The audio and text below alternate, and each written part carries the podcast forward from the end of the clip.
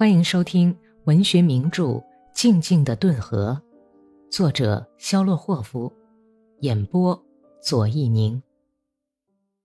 第三百五十八集，格里高利笑着听完霍里斯托尼亚这篇天真的谈话，问道：“你跑到哪个部队去了？在哪一团呢？”“在第四混合团。”“咱们村里的人还有谁和你在一起呢？”“咱们村里的人可多了，阉人阿尼库什卡。”别斯赫里布诺夫、库鲁维金阿吉姆、米洛什尼科夫谢姆卡和戈尔巴乔夫几乎。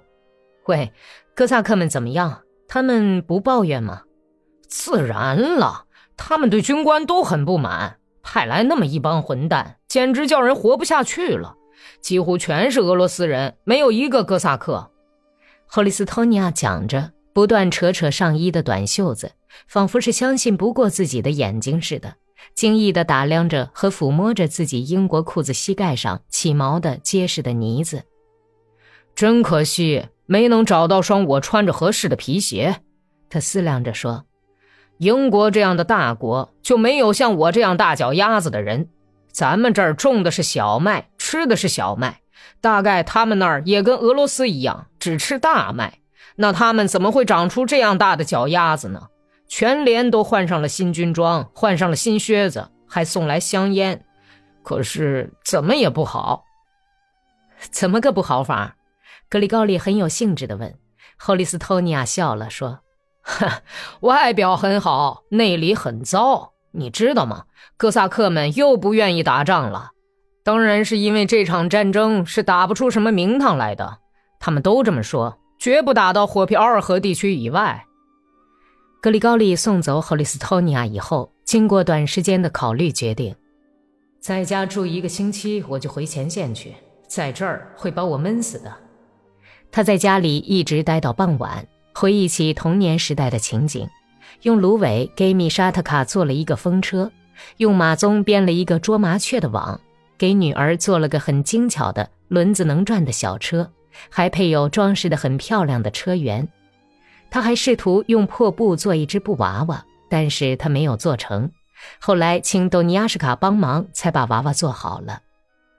格里高利以前对孩子们从来没有这样留心过，孩子们起初对他的一些主意也并不怎么相信，但是到了后来，却一分钟也不离开他了。傍晚，格里高利准备到地里去了。米沙特卡含着眼泪说：“你永远是这么个人。”来那么一会儿，就又把我们扔下走了。你把雀网、蜂墨和响板都拿走吧，全都拿走吧，我不要了。格里高利把儿子的两只小手握在自己的大手巴掌里，说：“如果这样，那咱们这么办。你是个哥萨克，那就跟着我到地里去，咱们去割大麦、剁麦子。你跟爷爷坐在收割机座上赶马。”那儿草里的蝈蝈可多了，山沟里有各种各样的小鸟。我溜什卡留在家里帮奶奶干点家务活，她不会抱怨咱们的。她姑娘家就是擦地板，用小桶帮奶奶从顿河里挑水。他们女人家的事多得很呢，是吧？怎么样，赞成我的意见吗？这怎么会不赞成啊？米沙特卡高兴地大声叫起来，由于预感到未来的快乐。他的眼睛闪闪发光，伊利尼奇娜却不同意。你把他带到哪儿去？尽出馊主意！你叫他在哪儿睡觉啊？谁来照顾他呀？老天爷保佑！万一他跑到马跟前去，叫马踢了，或者叫蛇咬了，那还得了？别跟爸爸去，乖孩子，留在家里吧。他劝孙子说。但是米沙特卡眯缝的窄窄的眼睛忽然凶光四射，完全像爷爷攀他来发怒的时候一样，紧攥着小拳头，尖声哭叫道：“奶奶，别说了，反正我是要去的。好，爸爸，亲爱的，你别听他的。”格里高利笑着把儿子抱起来，安慰母亲说：“叫他跟我们一起睡，我们从家里骑马，一步一步的走，我还能叫他摔着。妈妈。”你给他准备衣裳吧，别担心，我保证他囫囵伦伦的，明天天黑以前就给你送回来。格里高利跟米沙特卡的感情就这样建立起来了。格里高利在达达村度过的两个星期中，只见到三次阿克西尼亚，而且每次都是一晃就过去了。阿克西尼亚聪明有心机，尽量避免跟格里高利见面。他明白最好是别跟格里高利碰面。女人特有的感觉使他能体会到格里高利的心情。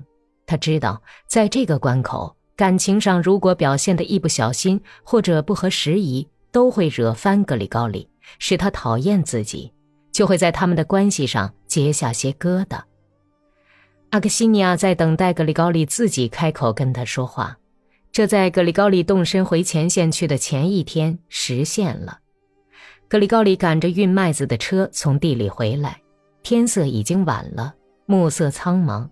在村边靠草原的一条胡同里遇上了阿克西尼亚，他远远地向格里高利行了个礼，面带微笑，笑中既有期待又有不安。格里高利也向阿克西尼亚回礼，但是总不能一声不吭地走过去啊。你好啊，格里高利问，不知不觉地勒紧了马缰绳，使马的脚步放慢。还好，谢谢格里高利潘特雷耶维奇。怎么看不见你了？下地去了，一个人在张罗家里地里的活儿。米沙特卡跟格里高利一起坐在车上，也许正是这个缘故，格里高利才没有叫马停下来，没有跟阿克西尼亚多说话。他走过了挤沙绳，听见了叫喊声，又转回身去。阿克西尼亚站在篱笆旁边，在村子里住些日子吗？阿克西尼亚激动地撕着一朵折下来的延寿菊花瓣，问：“一两天就走？”